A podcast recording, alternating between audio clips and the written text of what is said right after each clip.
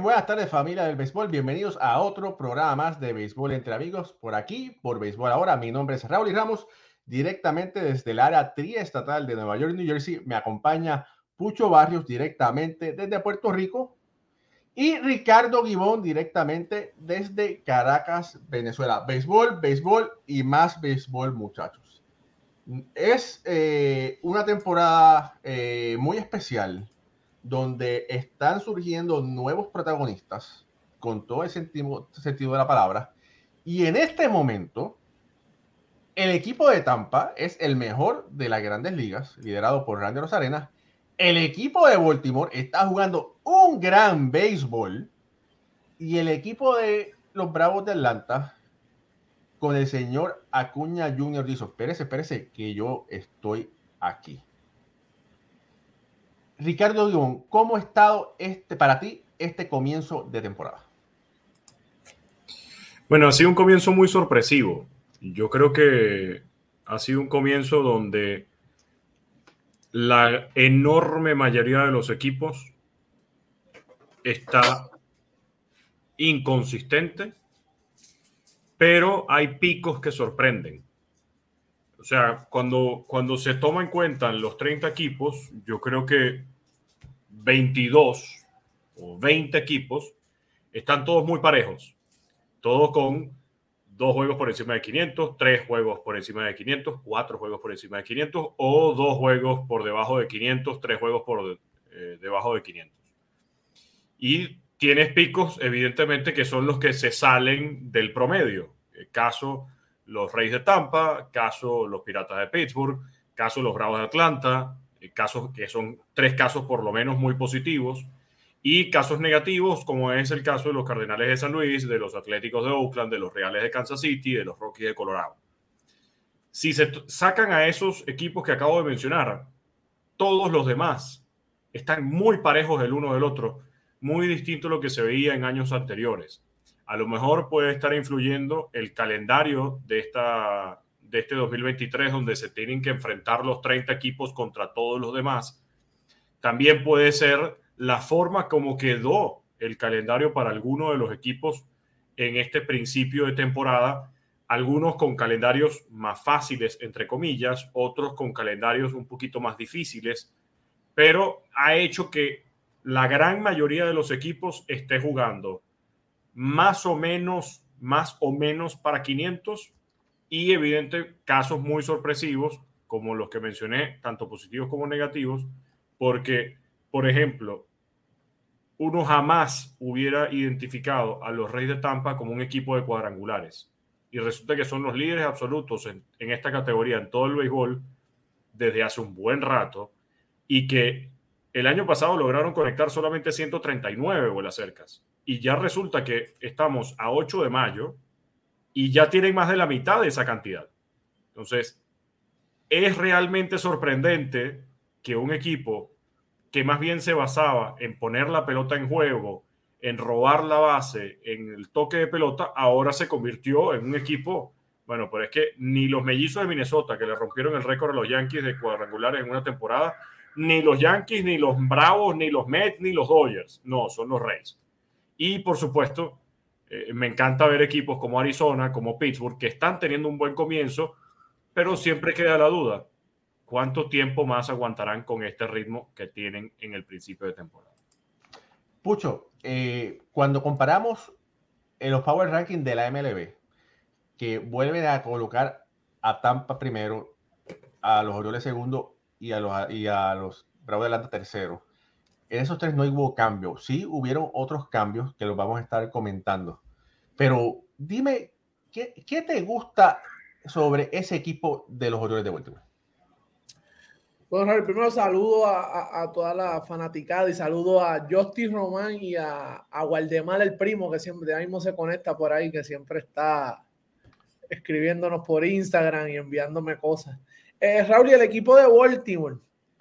Bueno, el equipo de Baltimore de verdad que es... Lo, lo, cogieron donde lo dejaron el año pasado, Ricardo. Eh, el año pasado, cuando, cuando tuvieron esa segunda mitad, esa última, esa ese último stretch que ellos estuvieron ganando y, ¿verdad? Haciendo, eh, luciendo como cuando subieron a, Adley Rushman. Todo el mundo pensó, pues, eh, ahí sí va a quedar. Y este año vinieron demostrando que no, que ellos son de verdad. Y de verdad lo que están haciendo me gusta, es impresionante. Espero que se mantengan así. Eh, que ahora mismo Jorge Mateo es uno de los mejores campos cortos de la, ¿verdad? Eh, de, la liga. lo que está haciendo ofensivo y defensivamente es impresionante. Sabemos de Adley Rushman, eh, Anthony Santander, el otro, ¿cómo es? Gunnar, ¿cómo es? Gunnar Henderson. Gunnar Henderson. So, a ver, Cedric Mullins. De verdad que el núcleo que tiene Baltimore es, es impresionante. De verdad que sí. Mira, Jenner Cano, que lo consiguieron en ese cambio. Eh, ¿De dónde fue que vino Jenner Cano? ¿De, ¿De, Minnesota fue? Bueno, ahora no recuerdo, pero bueno, está haciendo muy buena, muy buena labor desde, desde el bullpen. Phil Bautista ha estado también muy bien, que no ha echado de menos a Jorge López. Y ojo, que ellos las recetas que han utilizado para tener esos grandes jugadores en el equipo grande, la continúan utilizando y por ahí hay otros grandes prospectos que van en camino para que ese equipo de Baltimore sea un powerhouse en la división este, como porque decíamos, no, están los Yankees, no, está Boston, no, está Toronto y los Orioles. Bueno, los Orioles vienen por ahí con paso firme, Ricardo. Sí, y esto es algo que vienen amenazando desde hace ya un par de años. Eso de decir que los Orioles de Baltimore son la Cenicienta, que es el equipo más débil en, en toda la división, creo que eso no es así. Está demostrando la organización que aquí vino a competir y que quieren ganar, que es lo más importante. Yo creo que lo que está pasando con los Orioles ya no es una sorpresa, ya es una organización que está manejando muy bien a sus prospectos y que además le está dando tiempo de juego, que es lo más importante para que puedan desarrollarse a tiempo completo como peloteros profesionales. Y que, miren, si la postemporada probablemente terminara, o sea, si la postemporada terminara hoy, muy probablemente todos los equipos del comodín serán de la división este, que sería todavía más emocionantes para una división. O sea, ahí los demás equipos, si no ganas en el centro o en el oeste, si no ganas la división, es que como están jugando los cinco equipos del este, no tienes chance de competir. Mira, ahora mismo, eh, Ricardo, hablas de, de, los escenarios de playoffs, ¿verdad? Eh, y aquí estoy viendo en Baseball Reference que Tampa Bay y Houston cogerían bye y la serie de Wild Card sería Cleveland y Texas y los Yankees y Toronto. Eso, Raúl, tiene, ahí está. Gracias. Eh, mira, eh, vamos a hablar un poquito sobre este equipo de los Bravos. Y antes, antes de pasar a, los Bravos, Raúl, quería decirle, quería decirle algo a, la fanaticada ya, ya. Y Ricardo, hablaste de, Tampa, de 16 estadísticas, ¿sabes? De las estándares, de las básicas. Ellos eh, están liderando siete de ellas. Te quiere decir que básicamente ofensivamente Tampa Bay tiene dominio total, ¿sabes? Está primero en promedio colectivo, en jonrones, como dijo Ricardo, en carreras impulsadas, eh, en, en on-base percentage, en slogan, en OPS.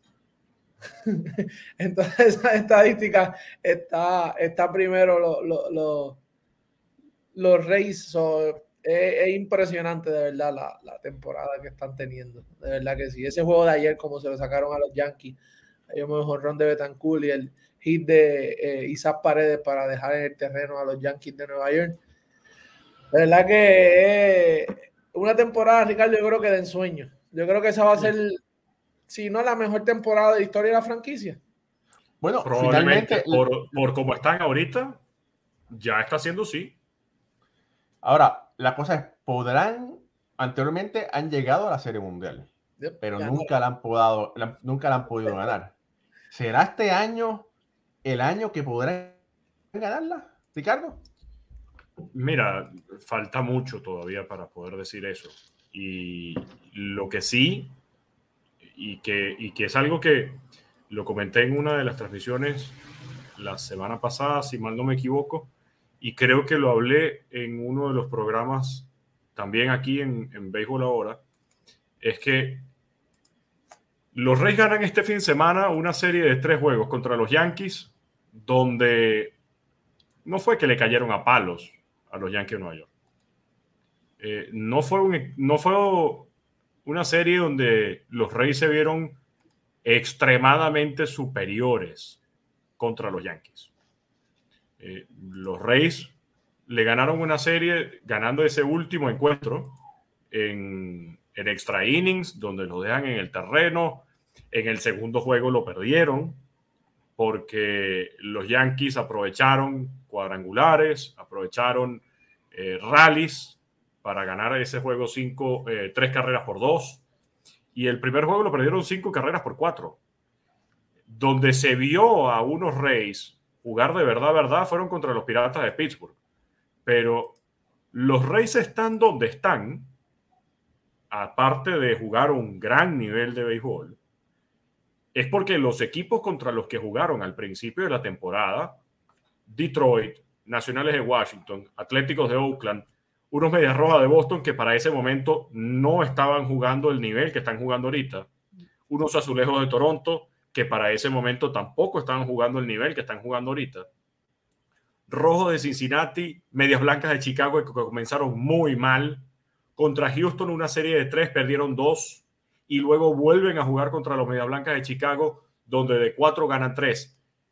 El calendario de los Atléticos de los Reyes de Tampa favoreció mucho para que tuvieran el récord que tienen hoy en día.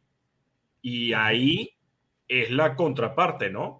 Porque ahora se enfrentan en una serie de tres contra los Yankees, un equipo que no está bateando, y esa es la razón por la cual tienen un pobre récord de 18 y 17 y resulta que un equipo que no batea te logra hacer, eh, creo que fueron por lo menos cuatro carreras en los tres juegos y te gana uno de ellos. Entonces, se está viendo unos Reyes muy dominantes.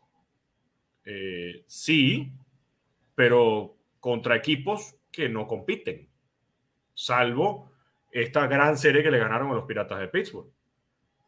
Pero cuando les toque un juego de verdad, verdad, dan a ser igual de dominantes como lo fueron contra los Piratas de Pittsburgh. No lo sabemos y por eso creo que es muy prematuro decir, no, ya este año sí los Reyes llegarán a una postemporada y sí llegarán a una serie final para poder ganarla.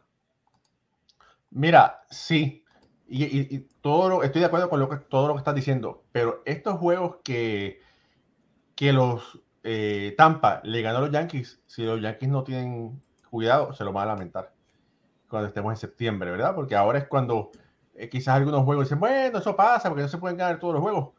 Pero bueno, nada, hay que ver, hay, como te dice, es una temporada muy joven, eh, todavía falta mucho béisbol. Y este fin de semana se vuelven a medir las caras, porque Tampa está jugando contra Baltimore y tienen una serie de cuatro en Yankee Stadium comenzando el jueves. Correcto. Bueno, y fíjate, en este momento, eh, gracias por ahí que, mira, eh, Gabriel dice, Tampa le ganó 3 a 0 hoy a Baltimore, ¿verdad? Que es eh, batalla de primero contra segundo. Tampa se va a estar enfrentando a los Orioles por tres juegos y después va a Yankee Stadium. Así que va a ser una semana interesante para ese equipo de Tampa. Sí.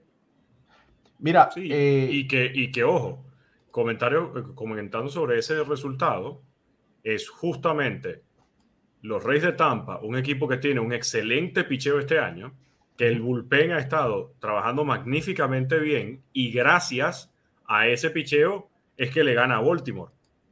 Pero si Tampa fuera, que, o sea, si Tampa pusiera en manifiesto las estadísticas que estamos viendo todos los juegos, líderes en cuadrangulares, líderes en promedio colectivo, líderes en carreras impulsadas, líderes en bases robadas y demás, bueno, el resultado debería ser mucho más grande. O sea, si tú eres un equipo dominante, deberías estar ganando todos los juegos 6 a 0, 7 a 0. Pero ahí está el detalle, que justamente hay encuentros donde se le puede ver la costura al equipo de Tampa y un equipo como Baltimore solamente quedó 3 a 0. Uno de los juegos de los Piratas de Pittsburgh quedó 4 a 1. Pero eso es lo que lo. Y, pero Ricardo, eso es lo que lo hace grande. Eh, eh, a veces cuando las cosas no están a tu favor, ¿cómo tú ganas? Por eso. saben ganar, saben buscar la manera para ganar, ¿sabes? A, pesar de, como tú muy bien dices, estar líder, que en todos esos renglones, a veces tú los ves que están contra la pared y buscan la forma como quieran. Mira, bueno, mira, vamos, vamos a brincar ahora a, los, a los Bravos de Atlanta. Los Bravos de Atlanta, que han estado primero desde casi el principio de la temporada, básicamente. Eh, estuvieron, los Mets estuvieron a medio juego de los Bravos y los Mets han estado terribles. Los Bravos han seguido ganando y se están consolidando básicamente como el mejor equipo del este de la Nacional en este momento. Ronald Acuña jugando un gran béisbol, demostrando a todo el mundo de lo que es capaz de hacer y demostrando que este equipo de Atlanta es de verdad y puede ganarlo todo una vez más. Ricardo. Es que es un equipo que esto va a ser una dinastía. Quizás no ganando títulos de serie mundial todos los años, pero sí con presencia eh, constante y recurrente en la postemporada.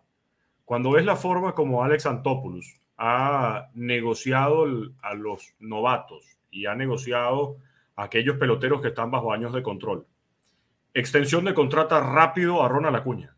Muchos criticaron la movida, porque decían, ¿cómo van a darle solamente 100 millones de dólares por 10 años a un pelotero que promete muchísimo más? Y al, ahí al, poco tiempo fue que vimos las extensiones de contrato de Fernando Tati Jr., de Wander Franco y compañía, muy superiores a los 100 millones que le dieron a Acuña.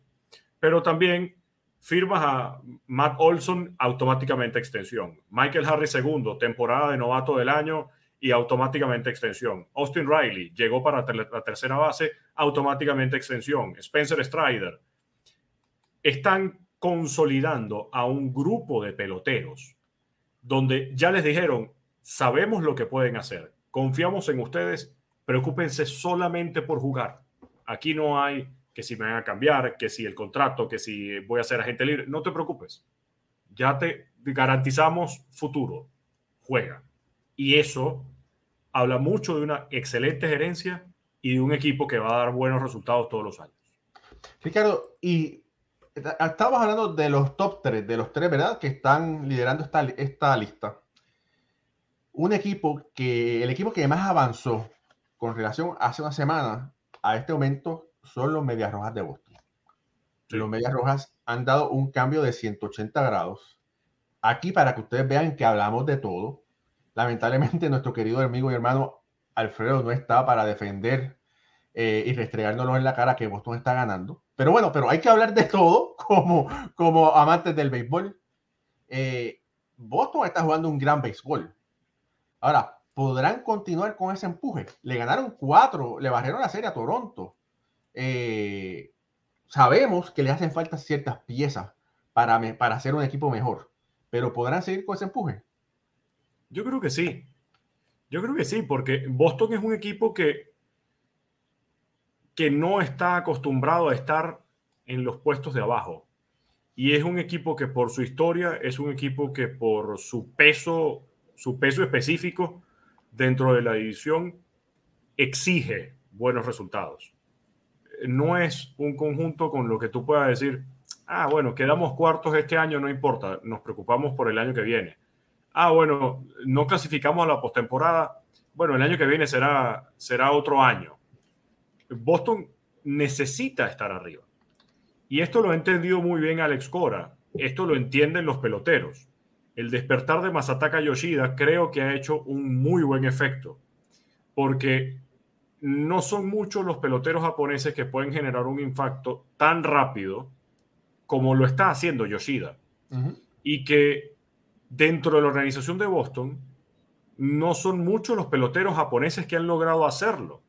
Daisuke Matsusaka brilló un par de años y luego comenzaron las lesiones y trajeron los malos resultados. tenían a un lanzador en el bullpen y creo que todavía lo tienen, para, para este año que, miren, se le vieron las costuras más de una vez, pero era un lanzador realmente dominante eh, dentro, de, dentro del bullpen de Boston. Entonces yo sí creo que lo que vimos al principio de la temporada y lo que vimos el año pasado en los Medias Rojas no va a ser lo que vamos a ver al final de este año, sino va a ser mucho mejor. Mira, hace apenas 10 días, por decir un número, estamos diciendo, bueno, los eternos rivales se están peleando el sótano. Pero el equipo de Boston le ha hecho así con las patas de atrás como hace el perro. Dice, no, no, no. Ustedes Yankees, quédense ustedes que nosotros vamos a avanzar. Han dejado a Nueva York abajo.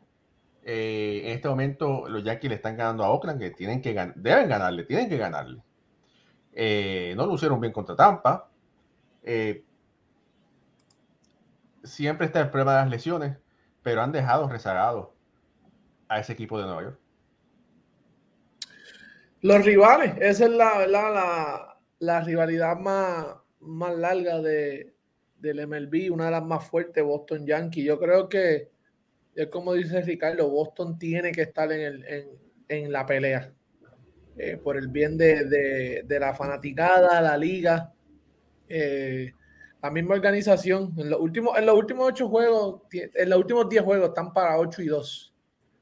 Que algo, ¿verdad? Que lo veíamos, empezaron, empezaron a batear. Ofensivamente han estado en un stretch demasiado bueno. O sea, todo el mundo está haciendo el trabajo. De del bullpen ellos, ellos necesitan quality start, porque sabemos que el bullpen no es, lo mejor. No, no son los mejores brazos, Ricardo, pero ellos lo que necesitan son cuatro o cinco entradas y que cada uno de, sabe, haga su trabajo en, el bullpen. No, no, no es que lo va, a cargar el equipo. No hay ninguno de esos lanzadores que va a cargar el equipo. Vimos un Chris Sale que estuvo, tuvo destellos de, lo que fue el Chris Sale en, los medias blancas. En la, en la salida anterior, eh, buena velocidad. Cuando él impone su velocidad, su slider es, dominante, ¿sabes? Porque sabemos lo, lo dominante que es el Lidl cuando él puede poner esa recta eh, con mucha velocidad donde quiere. Yo creo que, Boston es como lo dijimos anteriormente ya, es hacer las movidas necesarias, traer buenos brazos, buenos brazos. No sé cómo esté, no, ¿verdad? No tengo conocimiento ahora mismo de cómo esté su organización abajo de prospectos para poder cambiar y traer y traer algún un uno o un buen unos buenos relevistas. No sé cómo, cómo lo harán, pero creo que e, e, esa es la, movida, porque ofensivamente, y una pena que se le fue Duval.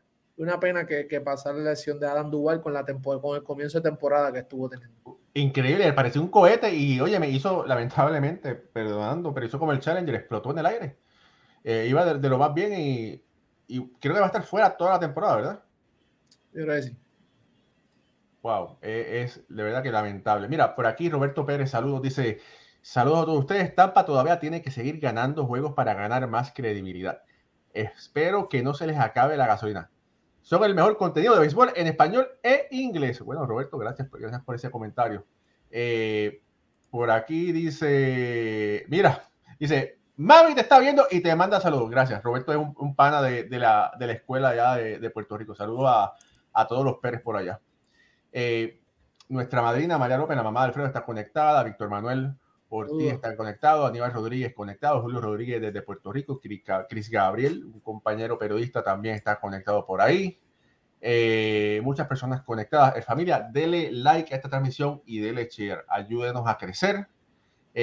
cada vez que usted le da like, la inteligencia artificial de YouTube o Facebook le enseña este programa a más personas. Por eso es que es importante que usted nos ayude para así seguir creciendo. Si no se ha suscrito a nuestro canal de YouTube, suscríbase. Si no se ha suscrito o no ha dado follow a nuestra página de Facebook, dele, follow. Y también recuerde que siempre nos puede escuchar después por los podcasts de audio de Google Podcast, Apple Podcast, eh, Spotify. Y también nos puede leer los artículos que escribimos por nuestra página www.baseballahora.com. Y ahí puedes escuchar eh, nuestros podcasts y leer nuestros artículos. Ahora sí. Mira, de todos esos equipos, ¿verdad? Que mejoraron, otros se escocotaron, los Yankees que están escocotados y los Mets. La ofensiva de los Mets está inexistente, parece que se fue de vacaciones y se olvidó regresar.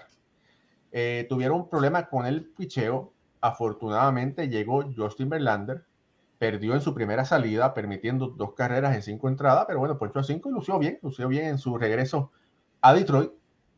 Eh, pero esa ofensiva de los Mets está fatal. Eh, solamente Alonso está bateando, está bateando Viti, el Bati, el, el, novato, está bateando. El campeón bate, eh, que se me escapa el nombre ahora, del Nacional del año pasado. ¿Perdón? Eh, McNeil. McNeil está bateando, pero eh, hay que ser justos.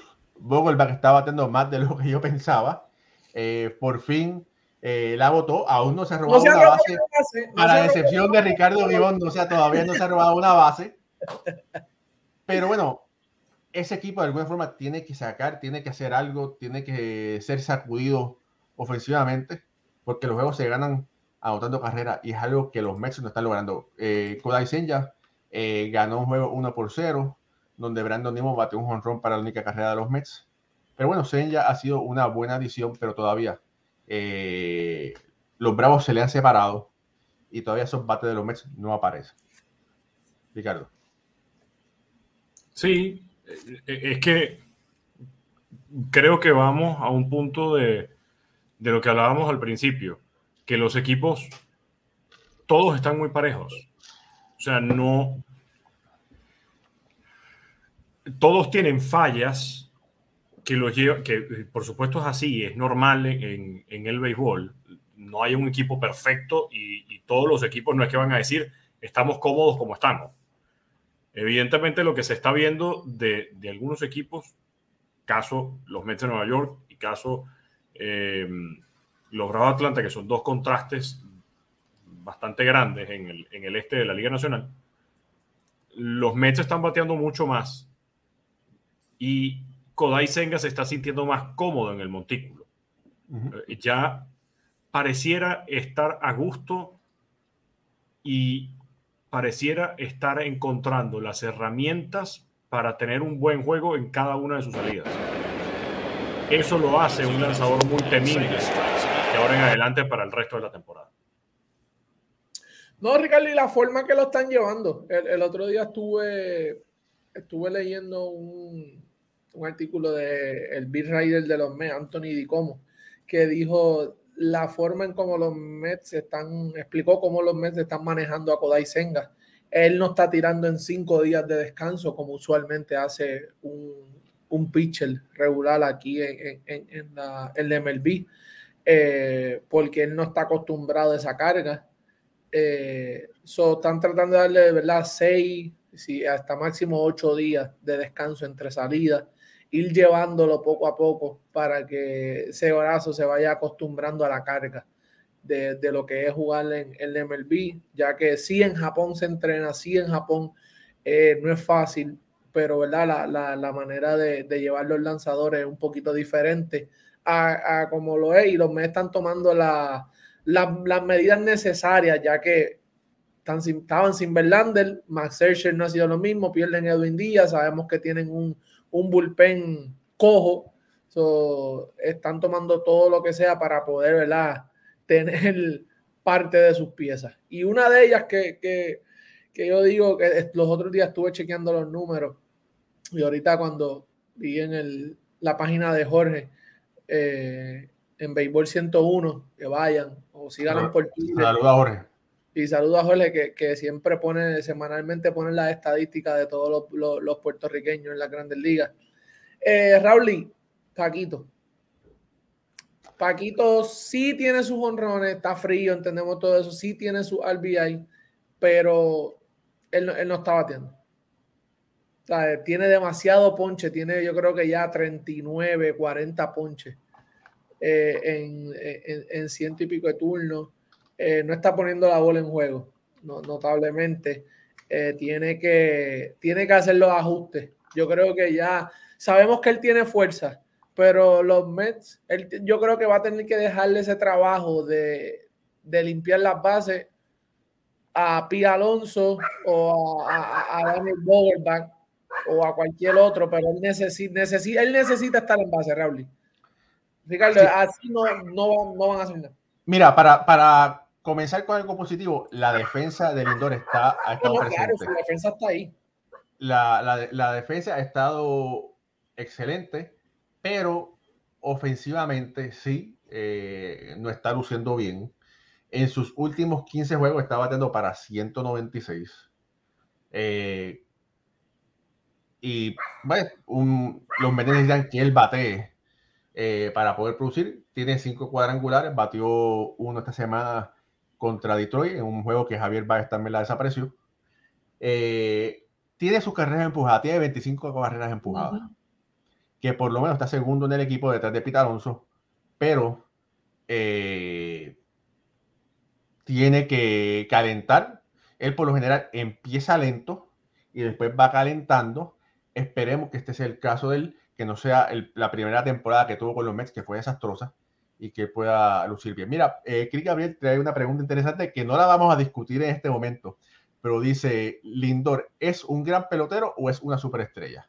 Eso vamos a dejarlo para otro día, porque no quiero, no quiero causar eh, lágrimas, ni pasiones, ni nada de eso, pero eh, voy a decir que se comporta como una superestrella. Eh, en el terreno de juego y en el clubhouse, él siempre tiene una parte para hablar con la prensa, no se esconde como otros peloteros. Y eso, bueno, por lo menos se, se, comporta como tal. Bueno, y para, y para ser una superestrella no tienes que el 300, tienes que producir. sí, pero yo creo que lo que, lo que está pasando también es él está viendo la, la carencia que tiene la, el, el line-up de, de, de, estos, de estos Mets eh, y él está tratando de hacer algo. Y yo creo que por eso es tanto. Él, yo creo que él no, no, se había ponchado tanto así. O sea, el uh -huh. no es un tipo de poncharse. No de esa forma. De exactamente. Yo creo que él sacrifica, está sacrificando el, el, contacto y el promedio por la fuerza. Y ahí es donde tú ves los ponches, los swings grandes. Eh, algunos, algunos turnos también se ve como, como fue, ¿sabe? Como off, pero eh, eso es el, el, timing que lo debe saber, lo tiene. Pero mira, el año pasado fue la vez que más se ha ponchado en su carrera y se ponchó en 133 ocasiones. Uh -huh. En el 2018 se había ponchado, era la mayor parte, se había ponchado eh, 107. Ese año batió 38 para la calle. El año pacha, pa, eh, pasado eh, batió 26 eh, para la calle. Eh, este año tiene 5 y tiene 38 ponches. Vamos a ver, ¿verdad? ¿Qué, qué va a pasar este año? Eh, solamente tiene 15 bases por bolas. Eh, 1 BP de 320. El login de 426. De verdad que tiene que hacer los ajustes. Tiene que hacer los ajustes porque un Lindor que pueda producir es buena noticia para los Mets. Y hay muchas veces, y esto tú lo sabes, Pucho, porque tú fuiste pelotero, que ustedes los peloteros se ponen una presión extra. Que yo creo es que es muy que... grande. Uh -huh. Yo creo que es lo que le pasa a Raúl, el, el querer eso mismo, producir de, ¿sabes? Y lo que te lleva a eso. Quieres hacer de más para poder cargar al equipo que, que hacen menos. Y, y, yo creo que tienen que ser más dinámicos, ¿sabes? Coger sus bases por bola, ponchar la bola, sacrificar un poquito el poder. Sacrificar un poquito el poder, dejar de buscar de sacar tanta bola y, y poner, batear para el otro lado. Eh, todas estas, las pequeñas cosas. Más ahora con, la, con el cambio que hemos visto, que, que no tener el chief eh, ayuda a estos peloteros que, que, ponen la bola en juego. Oye, Ricardo, yo quiero que te voy a hacer una pregunta muy sincera. Yo quiero que tú nos contestes para todos que te estamos viendo y escuchando. ¿Cuántas velas prendiste para que Aaron Hicks pudiera finalmente batear un cuadrangular? Lo logró hoy. Felicidades. Yo no sé si se la pita al, al, Santo Gregorio allá en Venezuela o al que sea, porque, porque dicen que, ¿verdad? que el Santo Gregorio es, el santo de la salud. Y Aaron Hicks decía que estaba muerto. Parece que lo resucitó y finalmente dio señales de vida. Bueno, honestamente no le prendí ninguna vela. Eh, y, y, no soy de para buscar resultados en el béisbol. Yo creo que si Lázaro al tercer día caminó y resucitó entre los muertos y también lo hizo, lo, hizo nuestro Señor Jesucristo, mire, cualquiera lo puede hacer salvando las grandes distancias en comparaciones. Eh, lo que sí es que creo que tarde o temprano iba a llegar para Aaron Hicks. Creo que es positivo para él. Creo que este batazo, más allá de ser un jonrón de dos carreras, puede animarlo a hacer las cosas mejor y para que los Yankees vean un futuro en él. Yo no sé si termine la temporada con los Yankees, porque definitivamente los Yankees necesitan un jardinero izquierdo que no lo tienen en Aaron Hicks. Eh, en días recientes, en el programa de radio de Michael Kay, Michael Kay decía y, dijo tajantemente una fuente muy alta de la oficina de los Yankees de Nueva York me dijo que puede ser probable Domínguez este año en grandes ligas. No ha tenido un buen comienzo de temporada en las menores este año, pero ante la urgencia de necesitar a un jardinero izquierdo, parece que entonces cualquier puerta está abierta para que los Yankees hagan algo como eso. Pero yo te voy a decir una cosa, que los Yankees traigan a un Jason Domingo, eso para mí es un disparate. Eh, en este momento no está luciendo bien doble Para mí también. Eh, para mí también, pero como no puedes cambiar peloteros, como no puedes traer peloteros, o, los Yankees no están viendo como opción traer peloteros de otros equipos, es más fácil, entre comillas, subir a alguien que cambiarlo. Y además Jason Domínguez, por tener sesiones opcionales, por tener todas, esas, eh, todas estas virtudes de ser un pelotero joven, eh, le da movilidad al roster o le da opciones para que los Yankees manejen el roster. Yo, yo preferiría, mira, yo preferiría dejar a Osvaldo Cabrera como el left field. Sí, yo también. Eh, yo también. Regular, todo el tiempo. Yo también, pero por eso me llamó la atención el comentario de, de Michael Kay. Sí. Porque, ¿cuál es la necesidad entonces de traer a Domínguez? Tú tienes a Aaron George en el jardín derecho, tienes a Harrison Bader en el central y Osvaldo Cabrera en el izquierdo. No veo mucha necesidad de inventar más. Pero, bueno, eh, sabemos que cualquier cosa puede pasar en la oficina de los Yankees de Nueva York. Mira, saludos a nuestro amigo Ulises Mesa. Dice, sin luz, pero presente. Ulises, gracias por estar aquí. Tú siempre dices presente. Ulises está directamente también desde Venezuela. Y sabemos lamentablemente que eh, el sistema eléctrico de Venezuela a veces, muchas veces falla. Pero Ulises siempre está aquí. Muchas gracias. Saludos a Jorge Alex Caraballo, también de la, de la casa. Buenas noches y saludos para todos. Eh, también por aquí está nuestro querido amigo Jaime Denizar, también desde Caguas directamente. Gracias por estar aquí. Eh, mira, y por aquí, Antonio Andújar dice: Saludos muy cordial a Raúl y su equipo integrante. Lo hacen muy bien, muy objetivo y conocen sobre el juego. Muchas bendiciones desde Santiago de Chile. Antonio, gracias por ese lindo mensaje. Eh, mira, por aquí, le da la casualidad, y no existen casualidades, ¿verdad? Leonardo Santiago dice, Raúl, ¿qué le pasa a Wilson Contreras con el picheo de San Luis? Bueno, yo no sé qué le pasa a Wilson Contreras. Lo que sí es que yo no sé qué le pasa a San Luis, ya relegándolo a una posición fuera de la receptoría después de pagarle sobre 80 millones de dólares. Para mí es una locura. Tú tienes cuando tú vas a, a firmar un pelotero, tú tienes tus scouts de avanzada que lo ven jugar, ¿verdad? Que tú te dan el reporte de lo que el pelotero es capaz, te hablan sobre su actitud, eh, su potencial. Tienes eh, los números de analítica, el equipo de analítica que te lo desglosa y te le da otro tipo de visión. Eh, tú hablas con el que tú puedes hablar hayan sido ex, ex jugadores, ex compañeros de equipo, compañeros de equipo, competidores que te hablen sobre cómo es fulano. En este caso, vamos a mencionar eh, Wilson Contreras. Y siempre Contreras se ha, eh, su ofensiva es lo que ha sido más eh, llamativa que su defensa. Pero que ya los eh, Cardenales estén diciendo o han dicho, bueno, no, vamos a sacarle un poco de la receptoría. De verdad que es increíble. Es, yo casi no lo pude creer cuando lo escuché.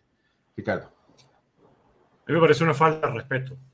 Y es una falta de respeto enorme que está teniendo primero Oliver Marmol y segundo la organización de los Cardenales de San Luis con, con Wilson Contreras. Eh, he oído de varias personas, eh, varios periodistas en inglés, eh, en sus distintos programas, que dicen, si los cachorros de Chicago no le dieron una extensión de contrato era que algo sabían y que, y que por eso estaban reacios a darle el, el, contrato a Wilson Contreras. Como por decir, ya nosotros sabemos que no es un buen catcher defensivo, entonces por eso no lo vamos a contratar. Eso no es así. Porque entonces, ¿por qué no le dieron el contrato a Anthony Rizzo? No es un buen primera base defensivo. Eh, ¿Por qué no se lo dieron a Javier Báez? Ah, entonces no es un buen campo corto. Chris Bryant. ¿Por qué no se lo dieron a Chris Bryant? Ah, no es un buen tercera base y no juega bien en los jardines. Eh, eso no es coherente con las formas de negociar de los cachorros de Chicago. Lo que hicieron los cachorros de Chicago fue limpieza. Vamos a eliminar de nuestras nóminas a los peloteros que van a cobrar más dinero y vamos a buscarnos peloteros más baratos o que cobren menos, por así decirlo. Ver a un manager hablar de manera tan tajante sobre Wilson Contreras y indirectamente responsabilizando, responsabilizándolo del mal comienzo del picheo de los Cardenales de San Luis, es responsable, es abuso de poder y no me parece que sea el procedimiento correcto de un manager de grandes ligas. Si tú tienes un problema con un pelotero, lo hablas aguas adentro, pero no lo dices a la prensa.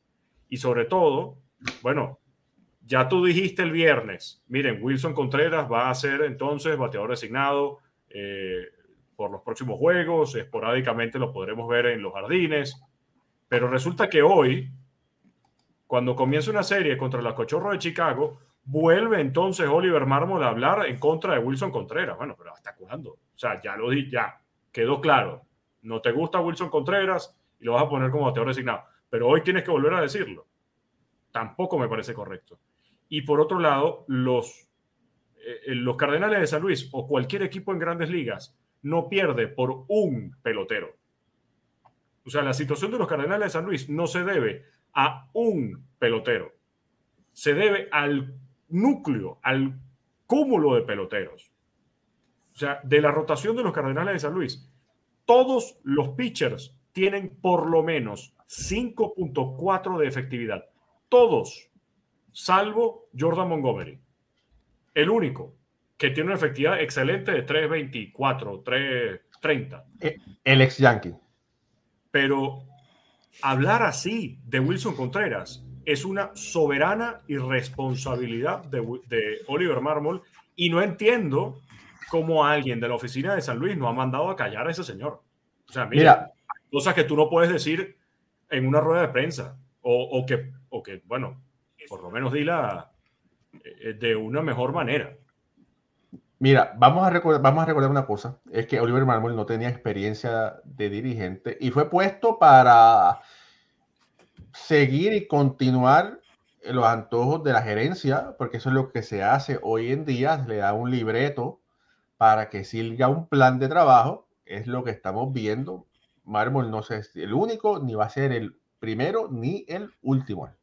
Ahora, Moisés, tú llegaste para preguntarle a la bola maravillosa si Mármol se va pronto. Llegué para saludarlo y para estar con ustedes. ya, que el cagüeta tú eres. Eh, para no estar, no puedo perderme así los días repetidos. Eh, Ricardo, Pucho y saludos. ¿Sabes qué el tema? Y pido disculpas porque venía rápido por el tráfico de la 4. ¿Tú sabes, cómo es, tú sabes Raúl, cómo es, cómo es el tráfico de la ruta 4? estaba por ahí por Saddlebrook. La verdad que se ha puesto de moda como el irrespeto público de un lado y de otro. Cuando digo de un lado y de otro, a veces es un pelotero que mete la pata y uno dice, bueno, Vladimir lo dice porque es un tipo que no tiene el coeficiente necesario. Lo, lo estoy, haciendo un símil eh, para caer en Oliver. Porque también Vladimir esta semana volvió a meter la pata, a decir, no, yo no juego con los Yankees, cosa que... Pero por eso digo el irrespeto al juego, al negocio, a tu compañero. Creo que lo que el manager ha dicho, Oliver, del receptor Contreras, y lo que se ha filtrado, esto es como cuando se filtra una información de que dejaron salir algo de la Procuraduría, de que un preso, que van a hacer un allanamiento, ¿se filtraron o lo filtraron? Claro. O sea, las cosas que se han estado, que han estado filtrando de San Luis acerca de este jugador, yo creo que es una falta de respeto hacia el jugador, hacia lo profesional, hacia el nivel de grandes ligas. O sea, no estamos en la liga de los vecinos con rolos, de la vecina con rolos. No estamos en el salón de belleza o en la peluquería que yo voy, que yo, en la, la que yo voy, que tanto se chismea y se habla de uno de otro. Estamos en un nivel de grandes ligas donde los trapitos y las vicisitudes deben ser guardadas dentro del propio negocio. Es lo que yo entiendo. O sea, tú no puedes venir a echarle la culpa ahora a un, a un receptor como Contreras de que todo lo malo que está pasando con el picheo de San Luis es, por él. es, es culpa de él. Es una barra basada mayúscula porque hay receptores muy malos en equipos con lanzadores muy buenos. Y los lanzadores muy buenos no son muy buenos porque el receptor es malo bueno, es porque los propios lanzadores son excelentes y son buenos. Pero hay equipos como ellos que los lanzadores están tan mal que no es porque el receptor esté actuando mal o por buscarle sustituto a Yadi o no. Uh -huh. Es porque las cosas están saliendo así porque son así. O sea, es que yo creo además, que una falta de no sé. respeto, una falta de respeto. Y de ética. Es que tú, tú sabes lo que es que hasta la prensa. ¿Por qué? Porque hasta la prensa estuvo hablando en contra de Wilson Contreras. Que Buster Olney haya publicado un tweet citando a Sarah Langs y diciendo, sí, sí. de acuerdo a Sarah Langs, ¿cuántos juegos han tenido los Cardenales de San Luis con una efectividad por encima de los 4.48 puntos en los últimos 14 años? En el peor momento de la temporada de los Cardenales. Y viene a salir una información como esa. ¿Qué es lo que quiere decir? Antes éramos buenísimos con Yadier Molina, ahora con Wilson Contreras no lo somos. Eso es lo peor del caso. Es que, como si fuera sí. tan sencillo. Claro. De, de, o sea, sabemos que Yadier es un, es un, fue un monstruo. Fue las estrellas y más. Pero eso no quiere decir que tú tengas que enlodar al próximo que venga. Yo no Porque... vi esto con Rudy Gregorius con la, con la salida de Drake Guitar. No lo vi. No. Ponme más ejemplos. Por ejemplo, yo te iba a decir, yo no vi a Texas después que salió Iván de los años buenos decir que se cayeron porque se fue Iván. O no vimos a Cleveland decir después que, que Vizquel salió de Cleveland ha sido un desastre eh, todas las paradas cortas de nosotros. O que San Luis mismo diga, no, porque después que Ozzy Smith se fue, esto ha sido, o sea, tú no vives comparando que mi equipo está mal o bien porque, porque el que llegó no hace el trabajo del que se fue.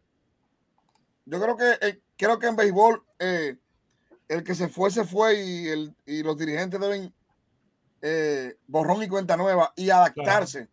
y buscar las soluciones dentro de lo que tengo. Lo que tengo es lo que tengo.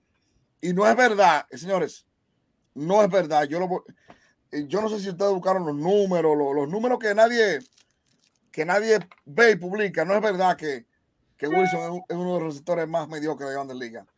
No, Imposible. Eso no es verdad.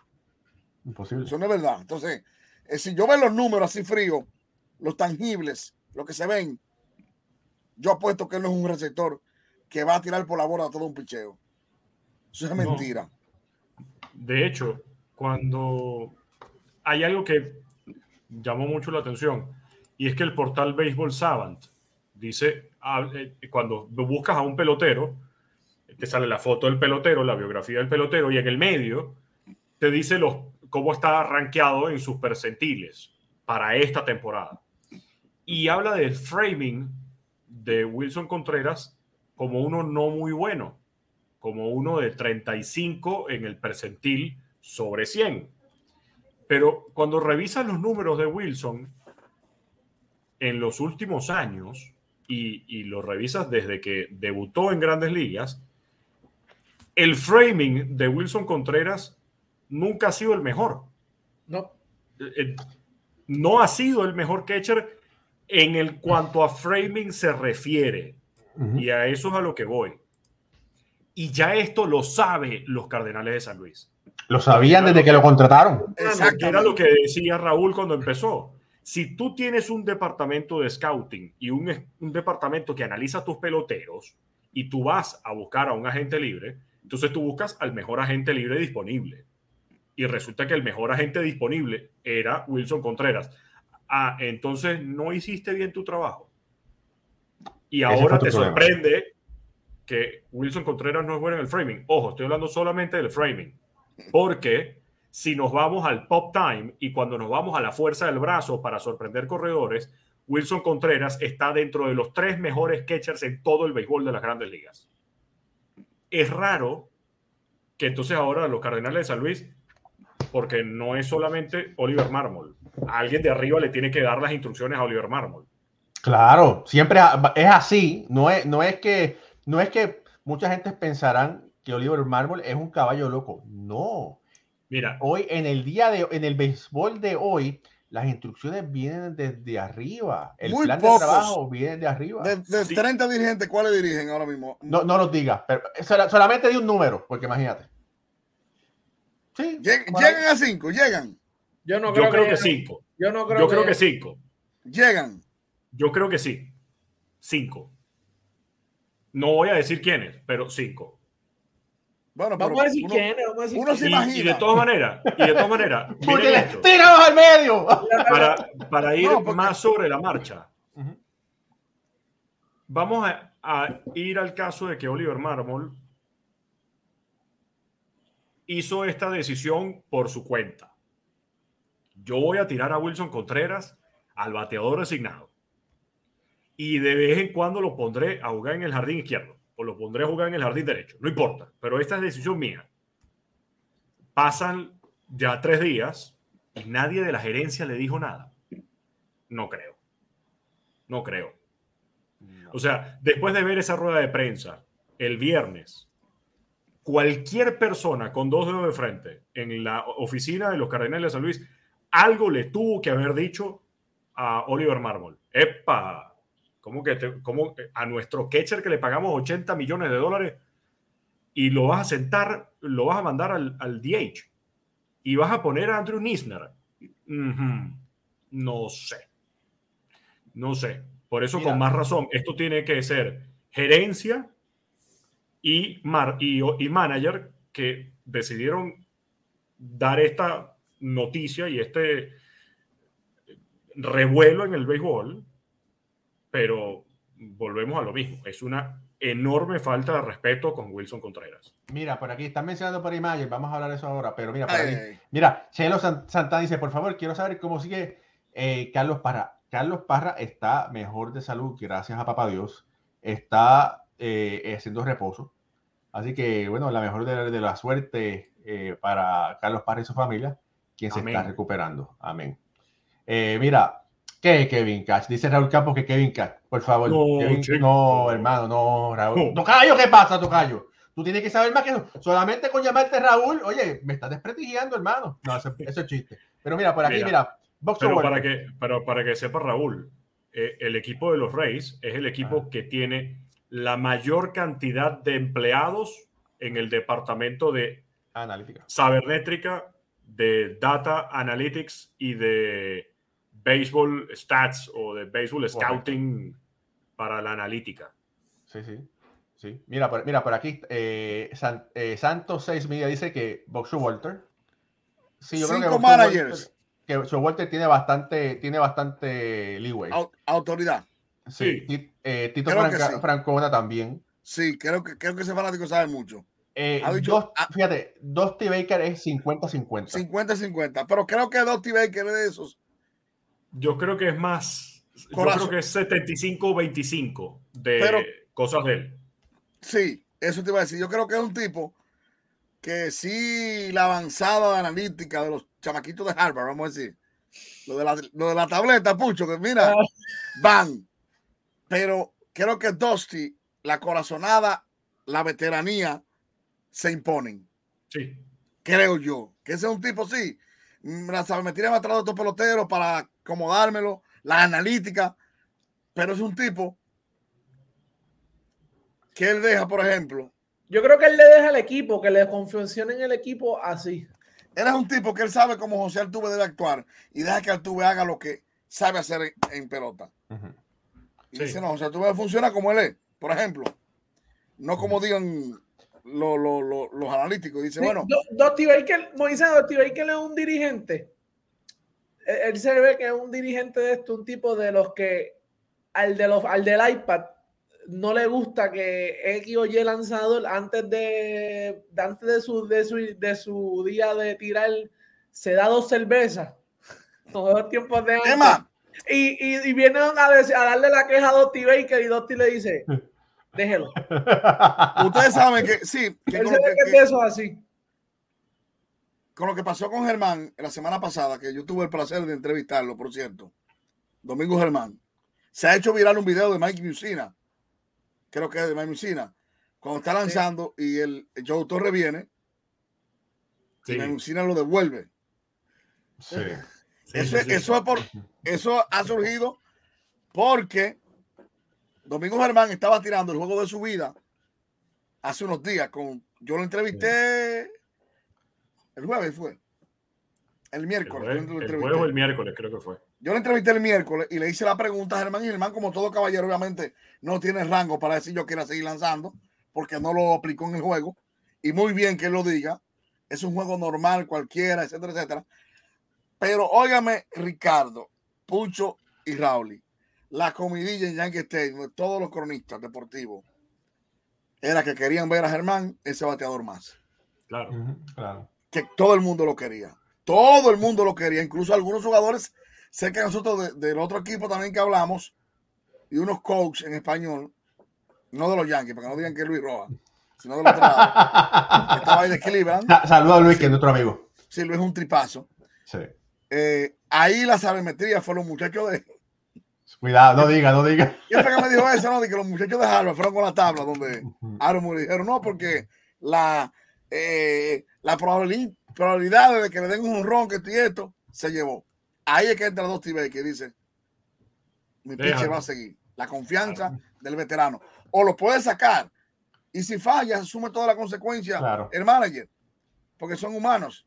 Y esas son de las cosas que Oliver, porque estamos hablando de Oliver, y todo eso va con el mandato de un, de un, de un manager que tiene un poder no plenipotenciario como un dios, Un pero líder. tiene un liderazgo Mira, para cuando las cosas van mal, asumir por el batallón las derrotas. Por Mira, el problema, mira, el problema con esa, con ese, bueno, ahora es fácil porque ya se le ven los huevos al perro, se sabe que es macho, ¿verdad?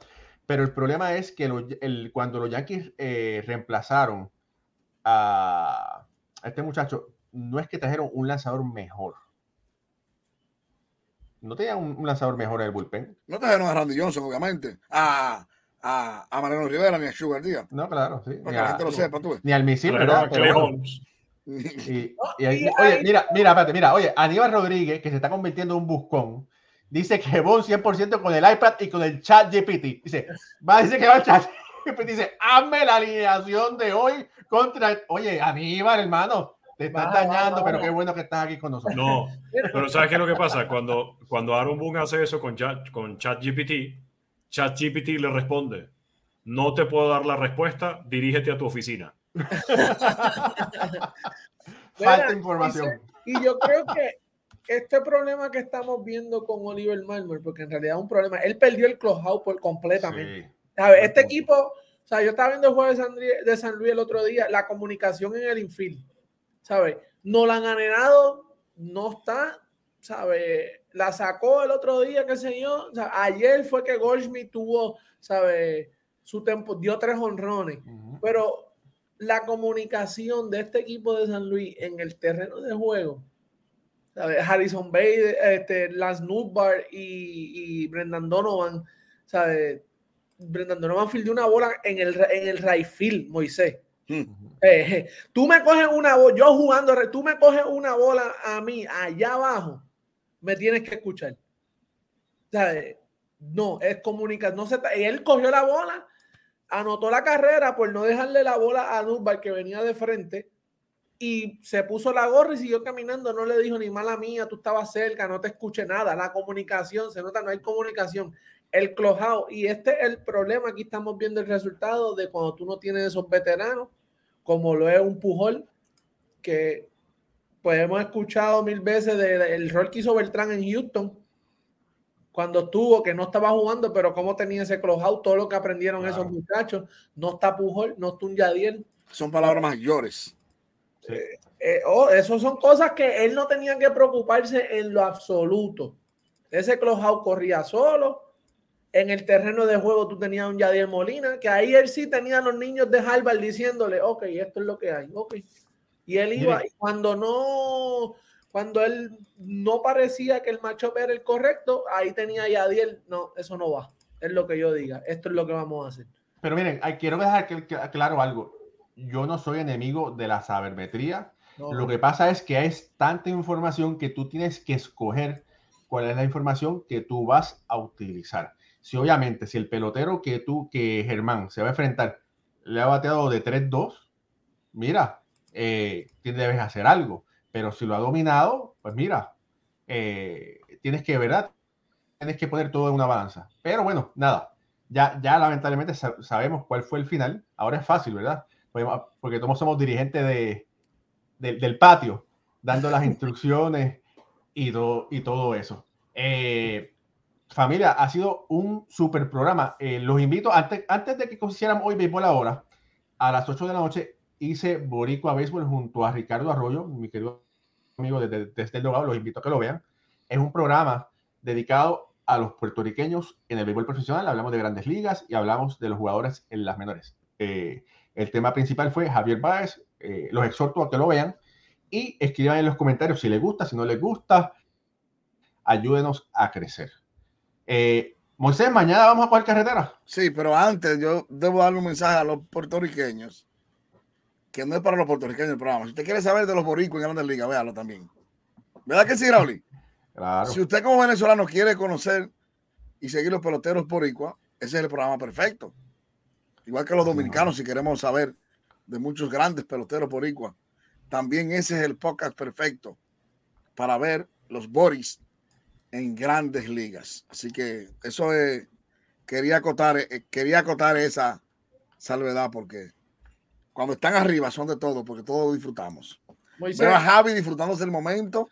Parece que lo vi tirando unos pasitos de boxeo, una aguantada. Ey, cuando uno está bateando, cuando están bateando, señores, le llega una alegría y qué bueno, qué bueno.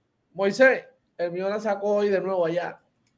Ajá. Sí. Hoy se fue, se fue para la calle ahorita. Sí, eso, eso vamos a ver, después lo entrevistamos. Ok, no hay problema. Oye, Moisés, mira, por aquí hay una pregunta. Yo no, la, yo no sé la respuesta, pero me imagino que fue por decisión de él, porque dice Antonio Andújar, dice, ahora que sacan a reducir lo de Germán, a ver si alguno de ustedes sabe si el juez se fue de nuevo de tercera por decisión de él o del dogado. Para mí eso fue decisión de, él, Porque en la madre yo mandara a robar a un jugador eh, yo sé la, la tercera base. eso, eso, está para tener seguro.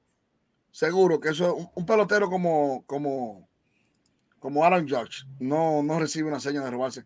Eso es un instinto de pelotero de querer aportar más de la cuenta y de hacer más de la cuenta. Eso es seguro. Ahora usted tiene que saber su valía como pelotero, lo que usted es como jugador y sus limitaciones físicas del pasado. O sea, el pelotero tiene que ser un poco. No es que ahora yo quiera decir que venga Aaron Jones a hacer una momia, no, no.